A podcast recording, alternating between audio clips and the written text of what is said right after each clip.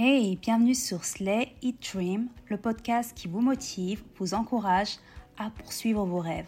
Je suis Asta, votre hôte, et à travers les épisodes, je vais vous décrypter en trois points clés la particularité de personnalités féminines inspirantes qui ont eu et qui ont un réel impact et comment vous pouvez vous inspirer de leur parcours pour opérer pas à pas des changements dans votre vie de tous les jours. Car oui, il est temps de vivre la vie que vous vous êtes imaginé. Donc prenez place et abonnez-vous pour ne manquer aucun épisode. C'est parti Hello, j'espère que vous avez passé une bonne semaine. Pour ceux qui ont écouté l'épisode de la semaine dernière, j'ai bien été voir le film Renaissance de Beyoncé et c'était génial. L'ambiance, euh, n'en parlons pas.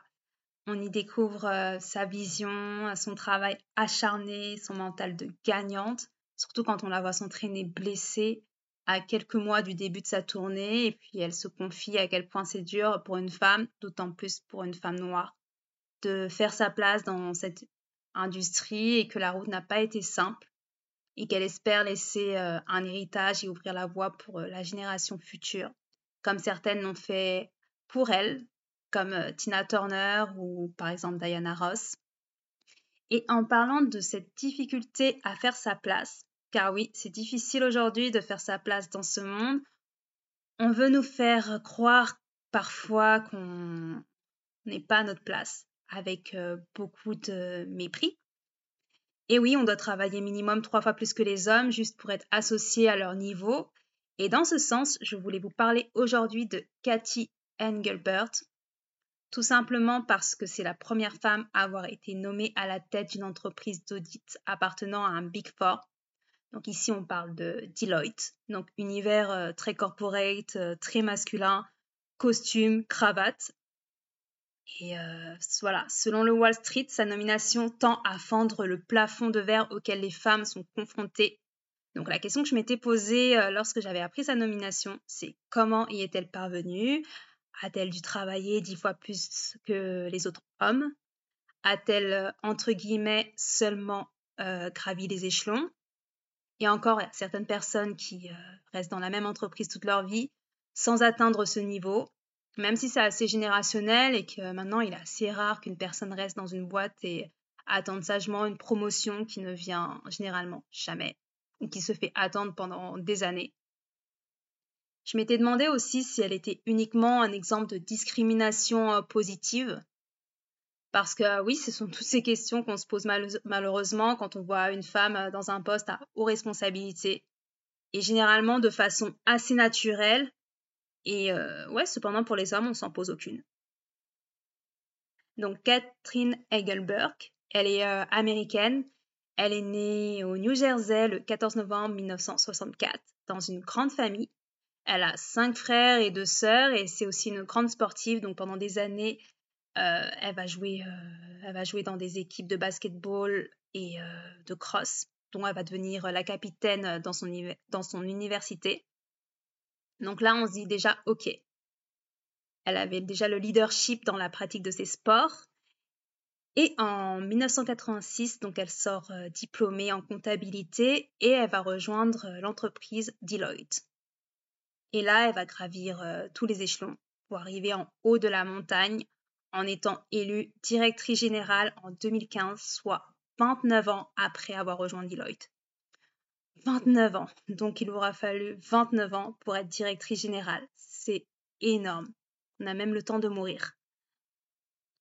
Je ne sais pas vous si vous auriez eu la patience d'attendre 29 ans, mais au moins elle n'a pas perdu son temps. Et cette nomination en tant que directrice générale, euh, elle se fait un peu comme euh, les élections. Euh, non, elle se fait totalement comme les élections présidentielles aux États-Unis, qui sont élues tous les quatre ans, avec comme option de faire un second mandat donc voilà, elle avait une option de refaire un second mandat quatre ans plus tard. Donc elle, ce qu'elle disait dans une interview, c'est qu'elle avait eu la chance d'avoir de grands mentors et qu'elle avait pu avoir différents postes au sein de Deloitte qui lui ont permis au, final d'atteindre ce niveau.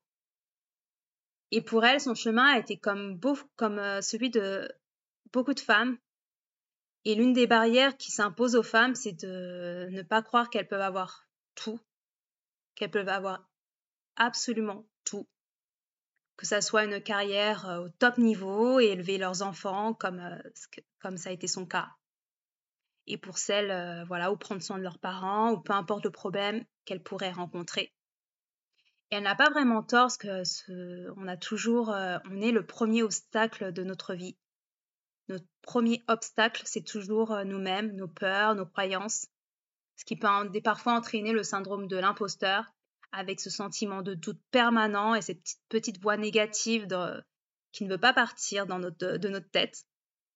Mais il faut savoir s'en débarrasser, car si elle est arrivée où elle en est, c'est qu'elle le mérite amplement. Et tout ce qui nous arrive de beau dans notre vie, c'est qu'on le mérite également amplement. Donc après son mandat en tant que directrice générale chez euh, Deloitte, elle va revenir à sa première passion, donc le basketball, car si vous vous en souvenez, elle était capitaine euh, de son équipe de basketball à l'université et elle va être nommée à la tête de la WNBA en 2019. Donc Adam Silver, qui est le patron de la NBA, va déclarer que Cathy est une businesswoman de classe mondiale avec un profond attachement au basketball féminin, ce qui fait d'elle la personne idéale pour diriger la WNBA lors de sa prochaine phase de croissance. Donc c'est une personne euh, voilà, qui vise le top. Et après avoir atteint le haut de la montagne chez Deloitte, elle va allier euh, son, voilà, son ancienne passion ou sa passion de toujours et son travail pour de nouveaux défis. Elle a se démarquer, saisir toutes les opportunités qu'elle pouvait attraper et surtout croire en elle. Et c'est ça qui est important, c'est que vous devez croire en vous, on doit croire en nous, pour relever tous les défis qui vont arriver dans notre vie. Alors, c'est déjà la fin de cet épisode. J'espère qu'il vous aura plu. N'hésitez pas à le, partager, à vous abonner hein, pour ne manquer aucun épisode. En attendant, je vous souhaite une bonne fin de semaine et un très bon week-end. À plus.